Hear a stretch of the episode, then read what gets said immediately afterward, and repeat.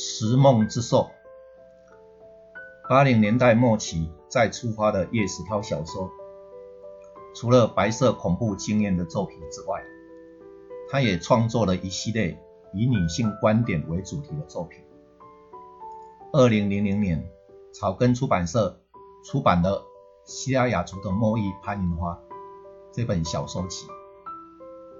小说主轴是以一个西拉雅族的女子潘银花为主角，包括野菊花、西拉雅族的末裔、黎明的绝北、潘银花的第五个男人、潘银花的换铁姐妹们等。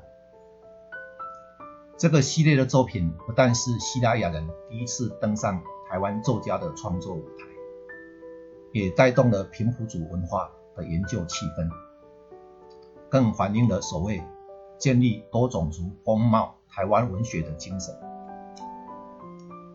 这些作品在台湾文学史上具有非常重要的意义跟地位。野菊花。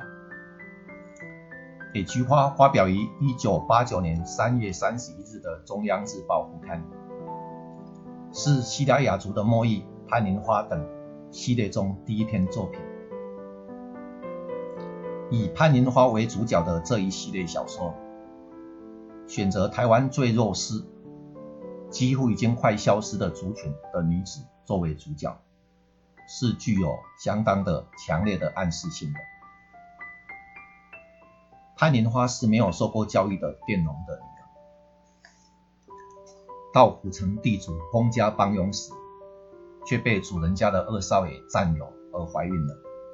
但她不愿当有钱人家的戏女，偷偷背着孩子回到故乡定居，买田耕作为生。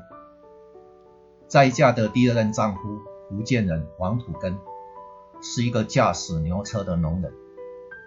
空袭时被美军炸死了，留下一个前妻所生的智能不足的女儿。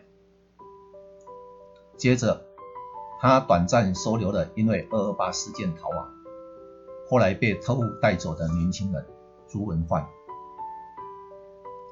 后来有次在田里耕作时，又被不知名的唐山兵强暴了，还在他肚子里留了个种。